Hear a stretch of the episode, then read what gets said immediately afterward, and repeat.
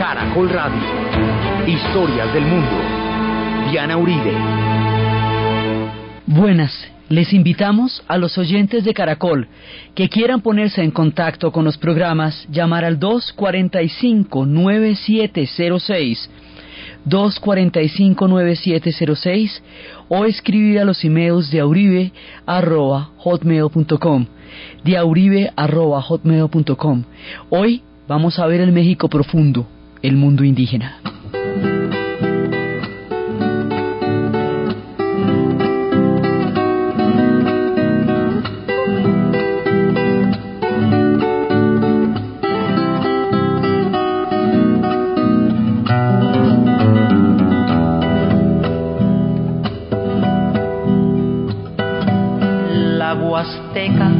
está de luto, se murió su guapanguero.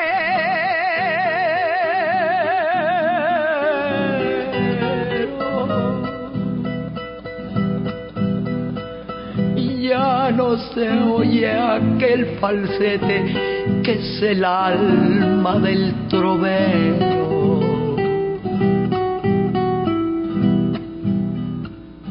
Rogaciano se llamaba Rogaciano el guapandero.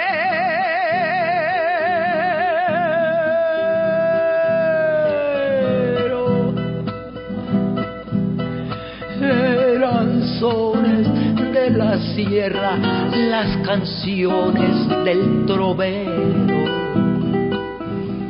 La vez pasada habíamos hecho un paneo, una especie de estampas sobre lo que significa meternos en el mundo de México y habíamos pasado por muchos de los personajes que irán a protagonizar nuestras historias referidas a esta cultura que hemos visto es tan familiar y tan entrañable. Esta cultura se va formando de una cantidad de capas. Hay muchos Méxicos, la diversidad, habíamos visto, es uno de los elementos más característicos de esta inmensa cultura. Y el punto de identidad, la matriz, aquello de donde se deriva el inconsciente colectivo, el imaginario histórico, el hilo conductor entre el pasado y el presente, lo que con más eh, fuerza habita el corazón de los mexicanos es el mundo indígena, lo que llaman el México profundo. Ellos son herederos de una civilización tan colosal, de un conjunto de pueblos que llegaron a desarrollar unos niveles de conocimiento y de cosmovisión tan poderosos que con el correr de los tiempos, de los imperios, de las destrucciones, de los cataclismos y de todas las cosas que habrían de ocurrir en el futuro, sobreviven con una palpitante actualidad en el México globalizado del siglo XXI. Sobreviven en el alma de ese pueblo en una cantidad de elementos que no podrían explicarse sin este mundo indígena.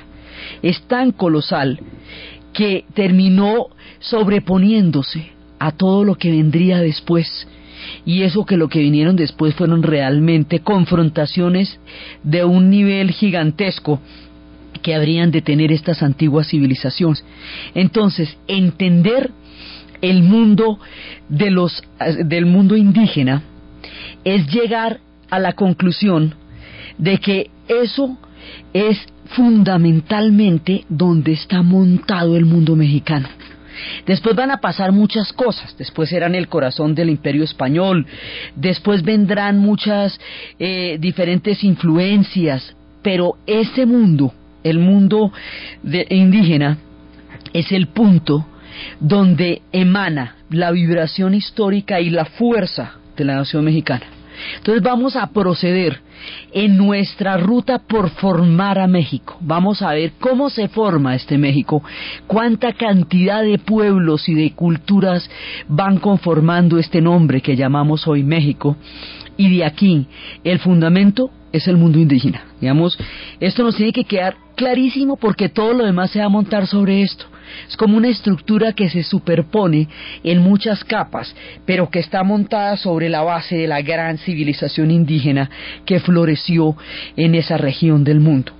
Entonces resulta que ahí dentro de la gran civilización hay un pueblo matriz, hay un pueblo de donde los demás van a derivar su sabiduría.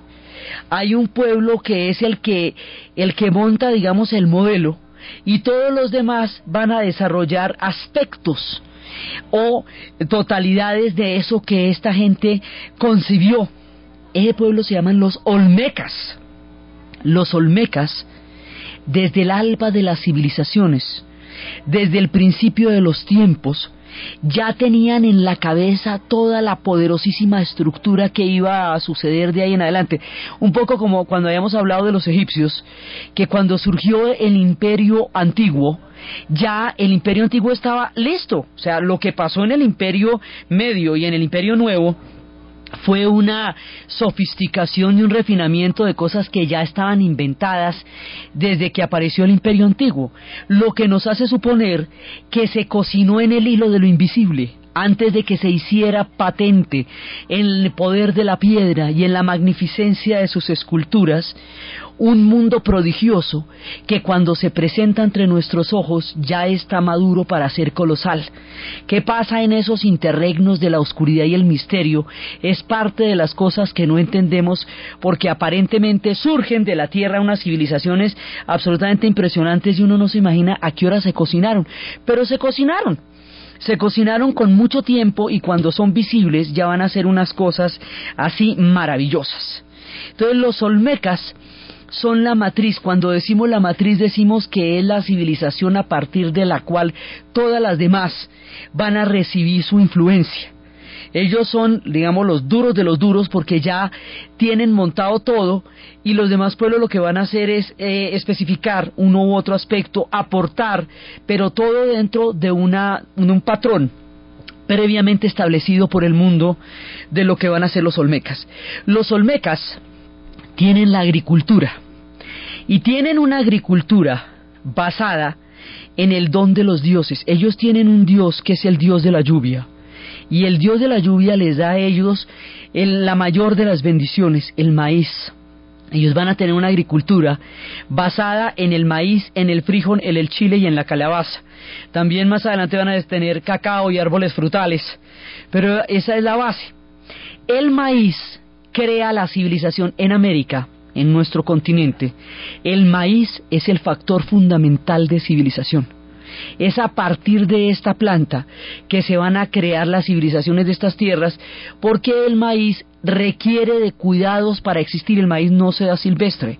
No es un cereal que la tierra pueda traer, a eso hay que cultivarlo.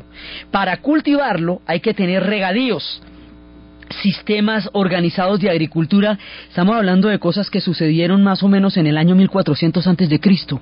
Nuestra historia arranca como desde el 1400 y va a llegar antes de Cristo y va a llegar hasta, hasta 1400, 1524 después de Cristo. O sea, es un combo de años, son miles de años en donde se van forjando estas civilizaciones. Esos miles de años van a subyacer a la cultura mexicana actual de una manera, digamos, análoga a como la civilización egipcia subyace a los egipcios actuales. Ellos son islámicos, sí, ellos son árabes, sí, pero son profundamente egipcios porque duró 27 siglos la cocción de toda esa civilización. Aquí pasa lo mismo. Duraron tantos milenios y desarrollaron tantas cosas que ellos son, en última, la esencia de lo que es México y después vendrían capas de historia, pero que están montadas sobre esta profunda identidad. Entonces, cuando ellos entran en el tema del maíz, ahí es donde se nos pone seria esta civilización. Primero, el maíz es un don de los dioses. Y son tantas las cosas que puede producir el maíz que hay un momento en que cuentan los dioses que los hombres se pusieron vanidosos porque con el maíz podían hacerlo todo y se olvidaron de sacrificarles y se olvidaron de orarles y se olvidaron de tenerlos en cuenta. Entonces los dioses se sintieron porque los hombres estaban muy sobrados con el tema del maíz y ya no los miraban. Entonces decidieron esconder el maíz para que hubiera hambre y hubiera necesidad de volver a clamar a los dioses. Lo escondieron detrás de una roca, de una roca grande donde nadie lo viera. Pues claro, se secaron las cosechas, empezó a surgir el hambre, y entonces, pues la gente se quedó sin maíz los pájaros empezaron a preguntar por el maíz porque ellos también se alimentan de eso y de pronto las hormigas, eh, los pájaros les han pedido a las hormigas que los ayudaran a encontrar el maíz. Entonces las hormigas se metieron debajo de la roca y se pillaron el maíz. Entonces empezaron a sacarlo granito por granito como hacen ellas. Los pájaros lo recogieron y lo sembraron y el hombre recuperó el maíz. Entonces los dioses le dijeron a las hormigas que por qué se han metido de zapas si ellos habían escondido a propósito el maíz, un poco como Prometeo, ¿no? O sea, que se pusieron a dar una cosa que los dioses habían decidido castigar. Entonces las hormigas en ese las amenazaron con que las iban a tener todas juntas a través de un hilo que las iba a, a mantener todas sujetas y amarradas. Las hormigas, como son tan listas, se dispersaron alrededor de toda la, la cueva y de esa manera lograron romper el hilo y poder escapar pero les quedó un pequeño castigo y es que les quedó la cintura muy pequeñita por el hilo que les habían atado los dioses. Pero las hormigas de esa manera salvaron a la tierra, a los pájaros les dieron las semillas y a los hombres les devolvieron los beneficios del maíz, pero con la conciencia y el agradecimiento de saber que el maíz es un don de los dioses y que nunca se les debe olvidar agradecerles infinitamente que ellos les hayan provisto del maíz. El maíz es uno de los hilos conductores más importantes del México actual. El índice de inflación en México se determina por el precio de la tortilla, así nomás le digo, y la tortilla es de maíz toda la comida mexicana está basada en el maíz, porque toda está basada en la tortilla. Ellos comen tortilla hasta con filé miñón, con todo comen tortilla. Y es la base de su alimentación. La tortilla, el maíz y el frijol. Tanto que en el Tratado de Libre Comercio, en la era de la globalización, estos dos productos, el frijol y el maíz, quedaron aplazados para entrar en vigencia del tratado, porque eso destruiría el mundo indígena si no son competitivos, como era, como es el, el temor más grande, dentro de estos dos productos se destruye el mundo indígena. De ese tamaño es el peso que tiene el maíz y el frijol y la continuidad histórica que significa que los olmecas hayan tenido una cultura del maíz provista por el dios de la lluvia. Entonces por ahí empezamos. Ya no más hablando del maíz, ya estamos metidos en un hilo que mantiene unidos el pasado y el presente. En América, porque si no pregúntele a la gente de los de las tierras de las arepas, pero en México, que es donde estamos desarrollando nuestra historia, dándole los agradecimientos a todos los dones que nos produce el maíz. ¿Dónde ocurren los olmecas? Estos son dentro de las diferentes regiones. Los olmecas van a surgir de la región que hoy llamamos la región de la Veracruz. ¿Se acuerda que habíamos hablado de las diferentes puertas y de los diferentes centros históricos? Esto viene por la Veracruz. Veracruz, pedacito de patria que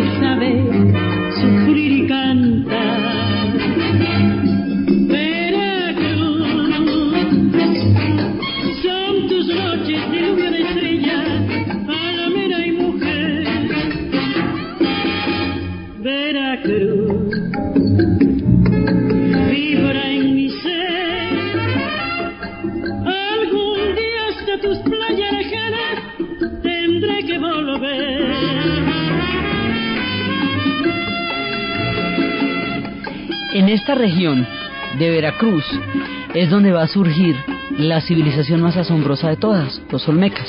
Entonces, primero tenemos con ellos toda la historia de la agricultura, que es lo que le va a dar la base a la civilización. Ellos son, están en una región donde hay mar y selva. Y al estar en una región selvática, esto es bastante particular porque mucha parte de México es seco, casi desértico. Entonces, esta región de la selva va a producir una religión que son las religiones de la selva. Así como hay religiones del bosque, pues hay religiones de la selva. Y así como hay religiones de los ríos. Entonces, en el bosque habitaban los elfos y los gnomos, aquí habita el jaguar. Esta es la tierra del jaguar, porque el jaguar, el dios jaguar, es el que representa el misterio de la noche.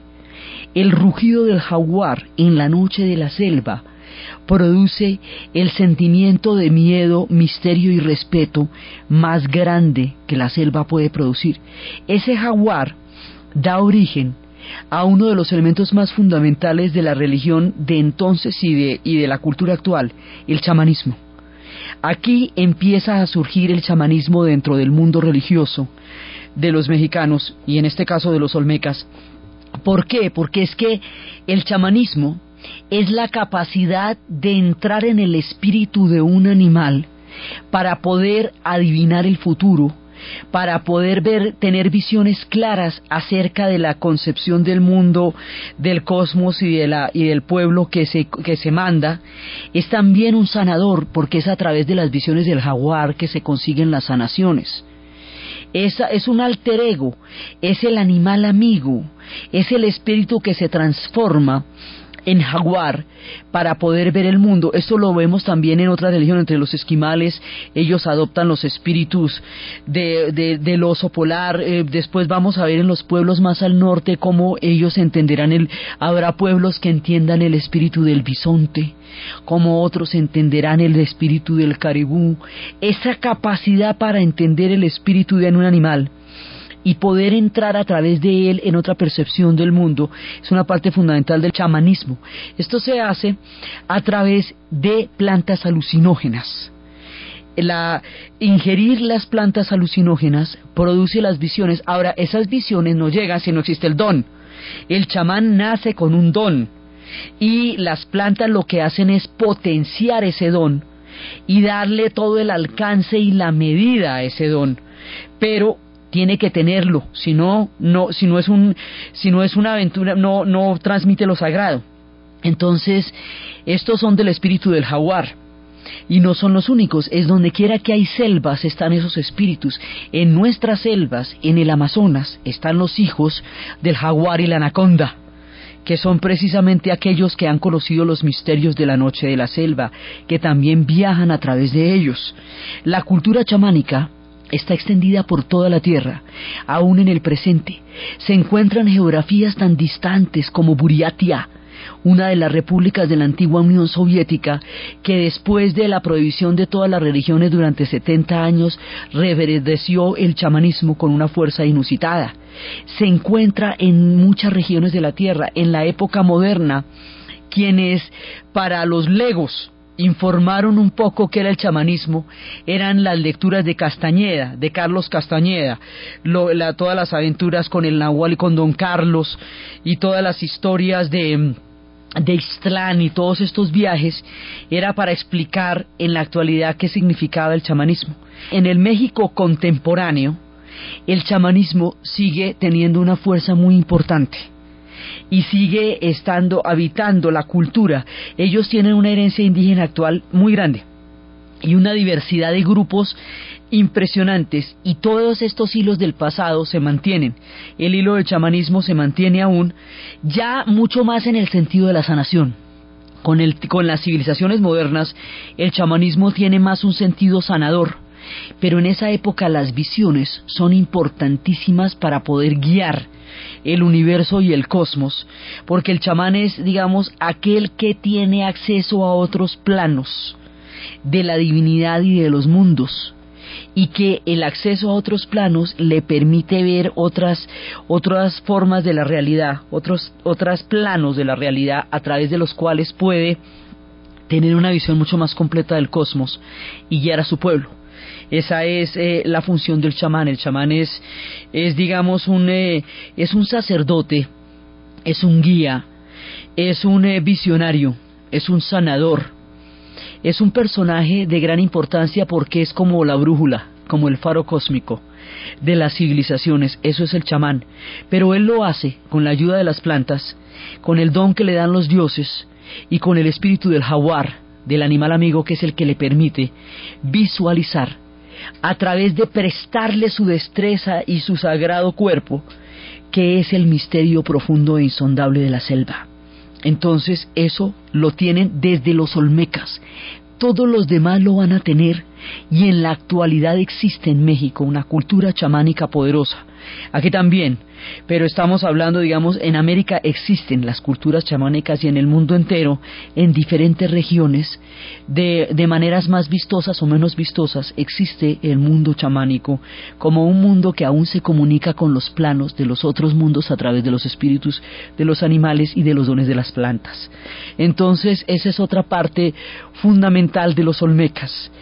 La característica quizás más vistosa de los olmecas van a ser las cabezas gigantescas. Yo creo que todos ustedes tienen la visión de una cabeza gigantesca que puede pesar más de 7 toneladas, más son gigantes, gigantes, con unos labios muy gruesos, unos tamaños descomunales.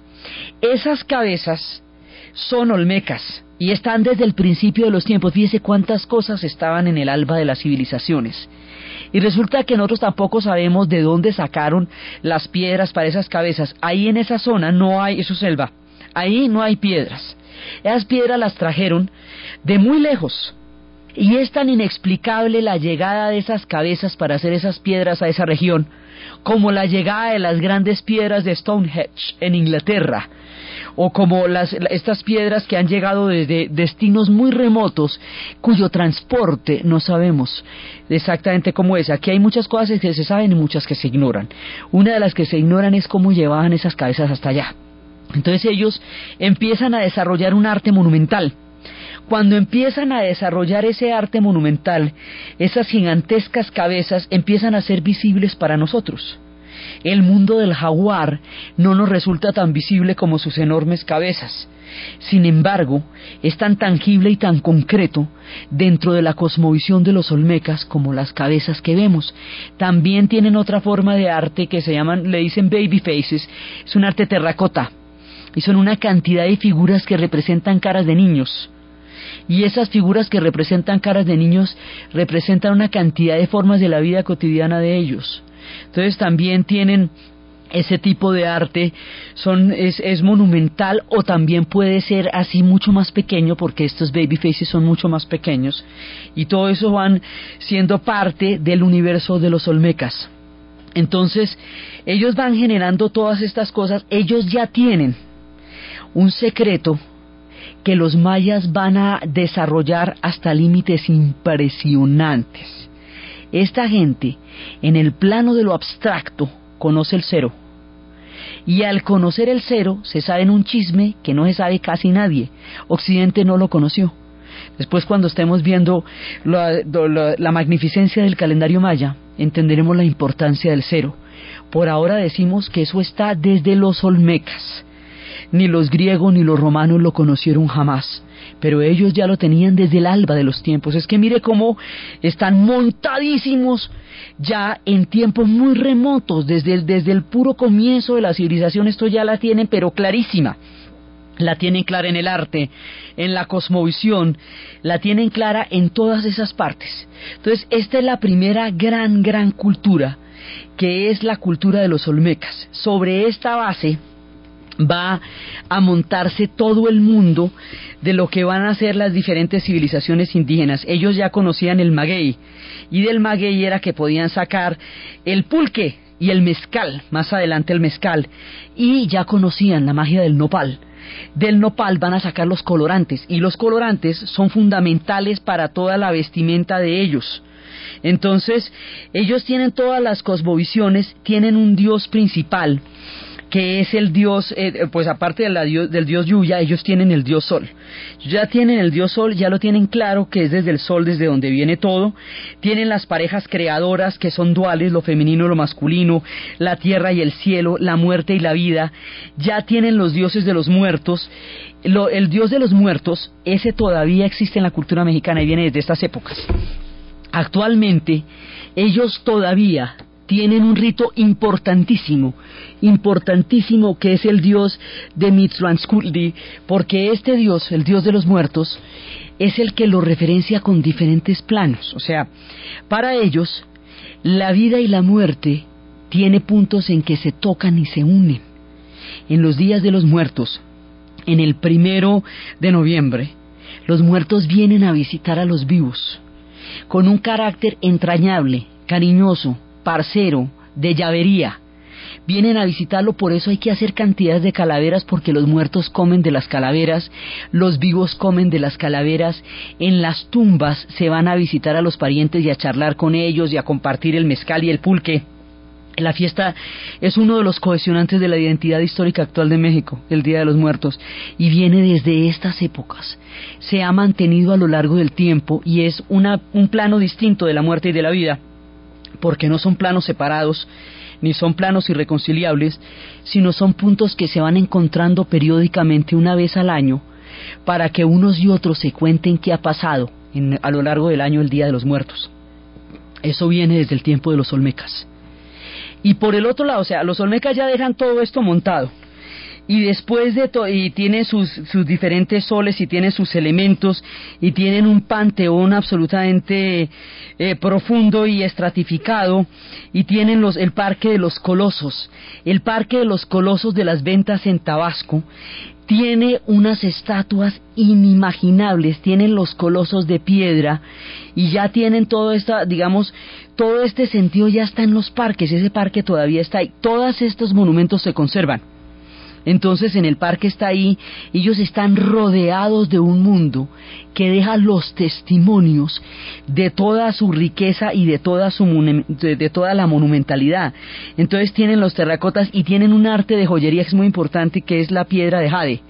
El jade con el tiempo se va a convertir en la moneda, en el comercio, así como los pueblos bálticos tenían el ámbar, así como los pueblos de la China tenían la ruta de la seda, o los pueblos de la Arabia Feliz, la ruta de los inciensos, aquí existirán las rutas del Jade. Y las rutas del Jade son unas rutas fundamentales porque para ellos lo importante no es el oro, el oro es un adorno. Lo que es importante en términos comerciales es el jade. Después cuando se encuentren con los españoles no van a entender de qué se trata todo ese misterio con el oro, porque para ellos no tiene ningún significado comercial. Entonces ellos van a tener todos estos ritos de invocaciones y van a tener el sol y van a tener el jaguar y van a tener las cuevas que están en las entrañas de la tierra y en esas cuevas que es de donde, donde también habitan los jaguares es donde están los misterios que a, uno, que a ellos los une con lo profundo de los dioses. Ahí están los cultos y los símbolos, los disfraces, que es lo que significa cuando el, el chamán entra en el mundo del jaguar utiliza el disfraz, es decir, el, el, espíritu del animal para conocer el mundo. Entonces, esto ya lo tienen perfectamente claro los olmecas y lo tienen desde el comienzo de los tiempos. Así que aquí arranca la matriz. Después de eso, desde el punto del Atlántico de la Veracruz, nos vamos para el otro lado, que hemos visto que esto tiene dos puertas. Nos vamos para el otro lado, o sea, para el Pacífico. México es como una J invertida. Entonces nos vamos para el otro lado del Pacífico, hacia la otra puerta, hacia la región donde hoy queda Acapulco, de donde no solamente viene María Bonita, sino en Monte Albán vendrán otros grandes que nos contarán historias.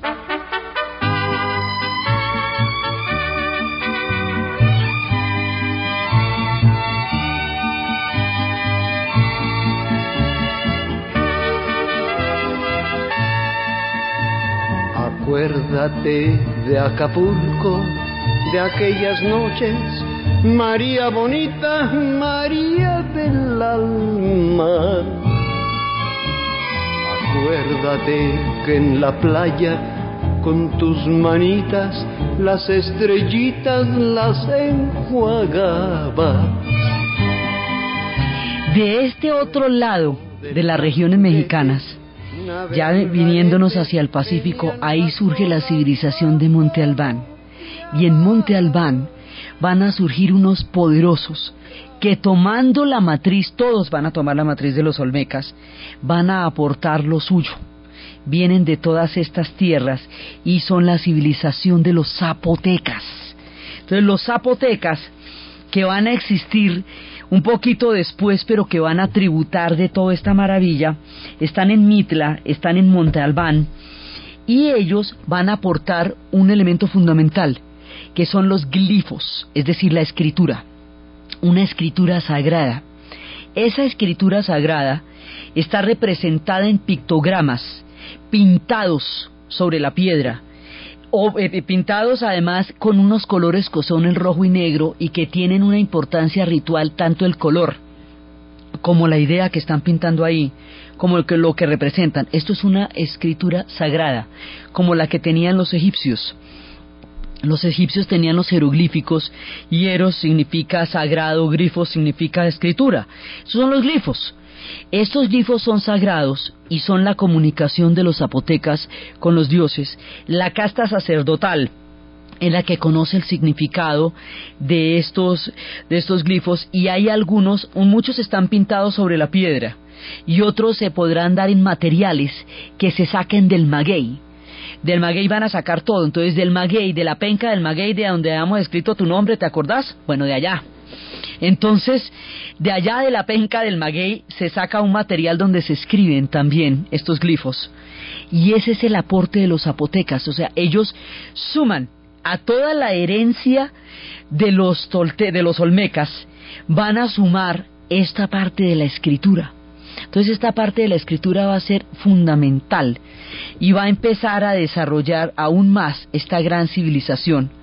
Y al mismo tiempo, o sea, aquí hay, hay culturas que son sucesivas, pero también existen simultáneamente, o sea, existen las antiguas civilizaciones, otras van viniendo después, pero cuando llegan las de después, las otras todavía sobreviven. Esto coexiste en muchos planos, son, son diferentes pueblos que se van influenciando los unos a los otros y que van ocurriendo en los tiempos. Entonces, primero tenemos la idea de los olmecas, que los situamos más o menos desde el 1500 como antes de Cristo como hasta el 1000 como hasta el 100 antes de Cristo vamos situando los Olmecas, luego la gente de Monte Albán, los zapotecas, que van surgiendo más o menos desde el 200 antes de Cristo hasta el 500 después de Cristo, se van formando los zapotecas y van creando una cultura muy importante.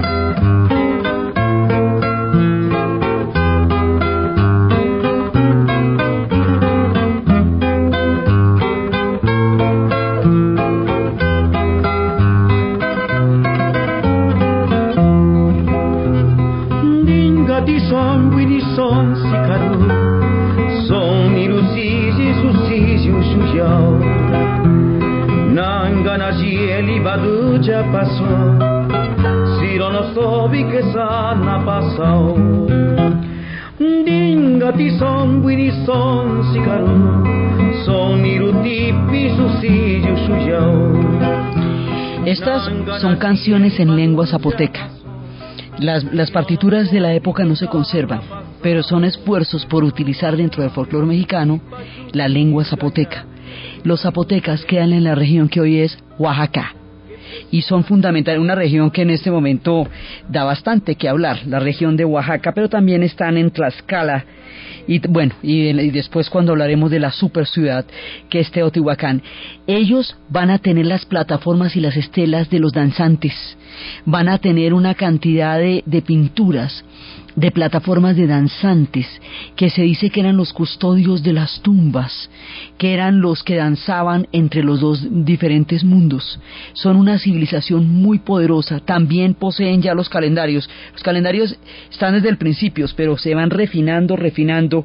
Ellos tienen un ritual de 260 días y sus fechas se remontan al año 600 antes de Cristo. Son calendarios que ellos van elaborando y van añadiendo toda la parte de la escritura que va a ser fundamental, digamos, estas civilizaciones se suman las unas a las otras y cada una de estas civilizaciones sintetiza la anterior y aporta lo suyo. Por eso es que en conjunto esto va a ser tan poderoso y tan monumental, porque todas ellas se añaden unas a otras para crear un edificio de civilización inimaginable. Por eso es que son tan duros.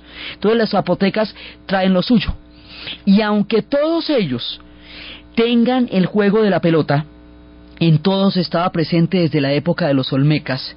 Hay unos que quedan al otro lado porque estas civilizaciones van y vienen en las diferentes regiones de México. Nosotros las vamos a recorrer eh, en diferentes tiempos porque están por todas partes, o sea, no, no hay una sola región que fue la que se desarrolló, sino que, como habíamos dicho, esto tiene distintos centros. Entonces habíamos empezado con uno que era en la Veracruz, nos habíamos vuelto hacia el Pacífico para estar en este que queda entre las zonas de lo que hoy es Oaxaca, pero más arriba, al otro lado, otra vez en el Atlántico, queda una civilización que se llama Tajín. Esa civilización de Tajín tiene como característica la importancia del juego de la pelota. Para ellos esto sí era fundamental. En esa ciudad, en ese punto de civilización de Tajín, hay más de 11 estadios que dadas las proporciones de población de la época, es como si allá quedaran el Maracaná, la Bombonera y el Wembley, si los grandes estadios porque eran los fanáticos de juego de la pelota. Eh, nosotros no conocemos exactamente las reglas, eso todavía es muy misterioso, pero los aros están en todas partes, son, haga de cuenta como un aro de básquet, pero en lugar de estar de para abajo está de lado, puesto sobre lo alto, tallado en piedra, y está en todas partes, están las canchas del juego de la pelota. Sus reglas, ya le digo, no son desconocidas hasta ahora, pero era la locura furiosa. Y eso va a caracterizar todo el mundo indígena desde los Olmecas. Lo que pasa es que los de Tajín se van a especializar en esto, o sea, en eso van a ser los duros, y es un rasgo más característico pero está presente en todos. Más adelante, los aztecas van a tener dentro de esta misma línea de fanatismo futbolero a un dios que se va a llamar de la pelota, a un dios que se va a llamar Sotol, que es el dios del juego de la pelota porque si son serios y les gusta tanto la pelota, pues tienen que tenerle dios, o si no, ¿cómo? Si no, ¿para qué? ¿Verdad? Entonces le tienen su dios. Y este dios es universal, y es desempeña la función de darle la victoria a su equipo favorito. Por eso el favoritismo de este Dios es el que todo el mundo ambiciona. Porque también si usted pierde el favor de ese Dios, pues lo pone a perder. Entonces, si está a favor del Dios, le da todas las destrezas para que gane.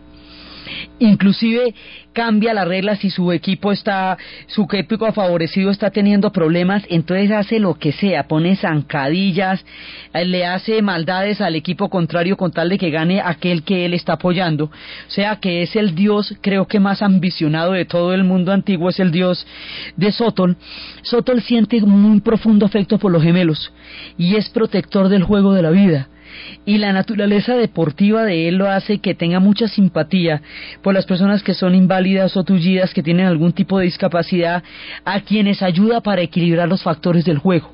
Él va a ser fundamental. Esto es muy importante en el México actual.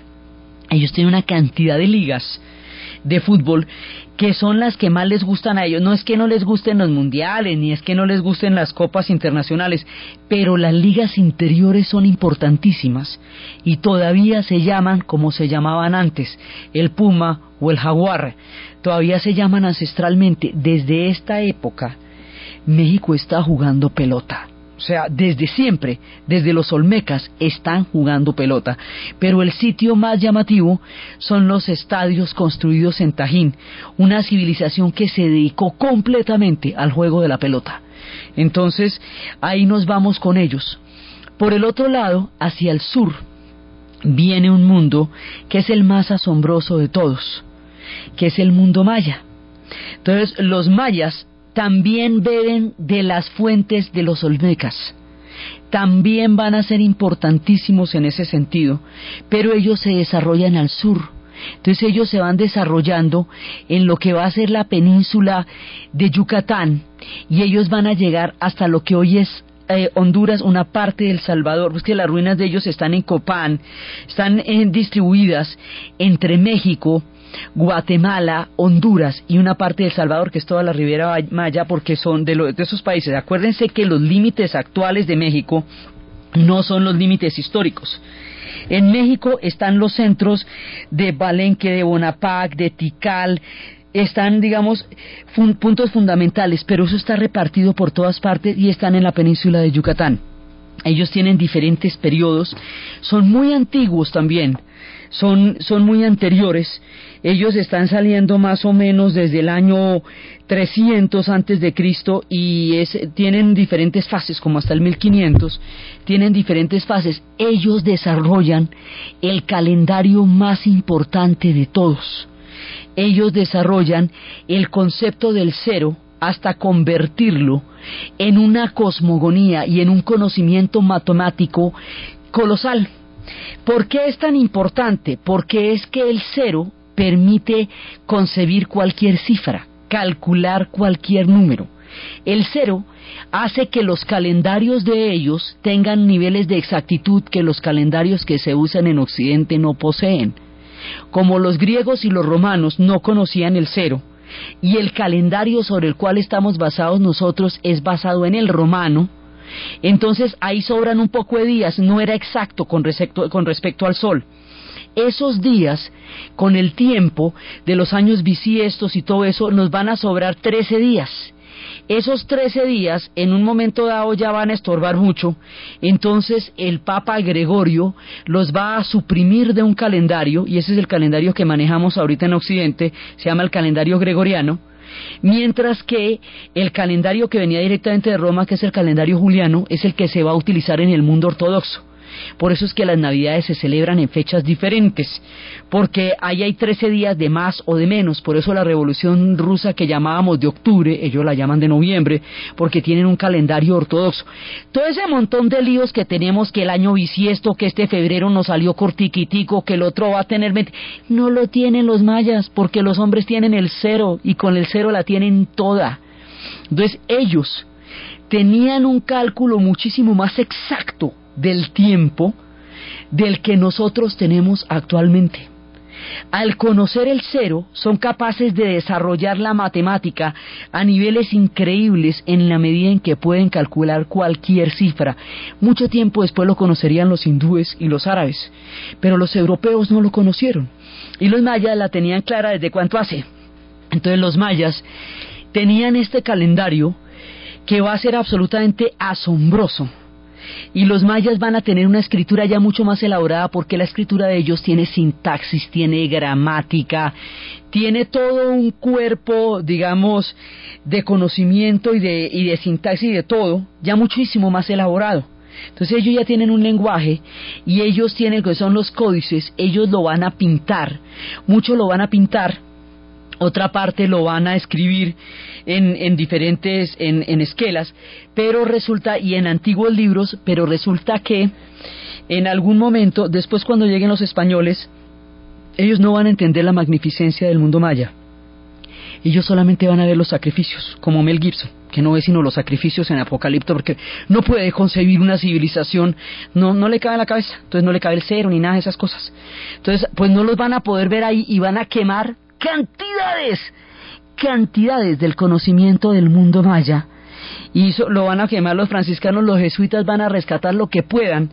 Y muchísimo, muchísimo, muchísimo del gran conocimiento maya se perdió. Algunas cosas quedan, después pudieron ya traducir a través de Diego de Landa, eh, pudieron encontrarlos el Chilam Balam y pudieron encontrar el Popol Vuh, que son parte de los textos sagrados donde ellos hablaban de las predicciones, donde ellos hablaban de sus ciclos. Ellos tienen ciclos de destrucción y ciclos de creación. Todo este mundo indígena tiene ciclos de destrucción y de creación, ciudades que llegaron a puntos colosales y luego quedaron abandonadas, ciudades que encontraron picos de civilización y después se fue de ahí todo el mundo, o llegaron los volcanes, o hubo cataclismos, o simplemente se fueron, y hay muchas ciudades que desaparecieron, digamos, siguen las ciudades intactas, sigue toda la piedra, sigue toda la maravilla, pero la gente ya no estaba ahí, entonces hay una cantidad de misterios de cuáles eran los ciclos en que ellos consideraban que venían los soles y las catástrofes por los cuales ellos debían abandonar una ciudad. Entonces, este mundo maya lo vamos a seguir mucho más a fondo, pero vamos a ubicarnos en un punto donde se da la síntesis de todo el mundo que vamos conociendo hasta ahora. Es en una ciudad que hoy queda cerca a lo que hoy es el gigantesco DF, una ciudad que se llama Teotihuacán. Y Teotihuacán es la dureza. Es allá donde verdaderamente se desarrolla la síntesis prodigiosa de toda la cosmovisión del mundo indígena en su conjunto.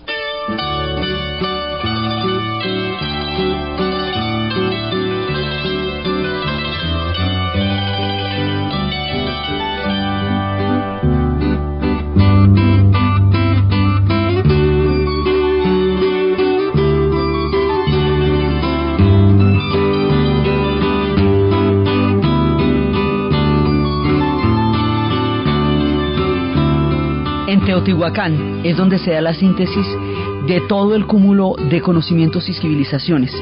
Ahí es donde encontramos con toda claridad ya que han existido cuatro soles de cuatro épocas.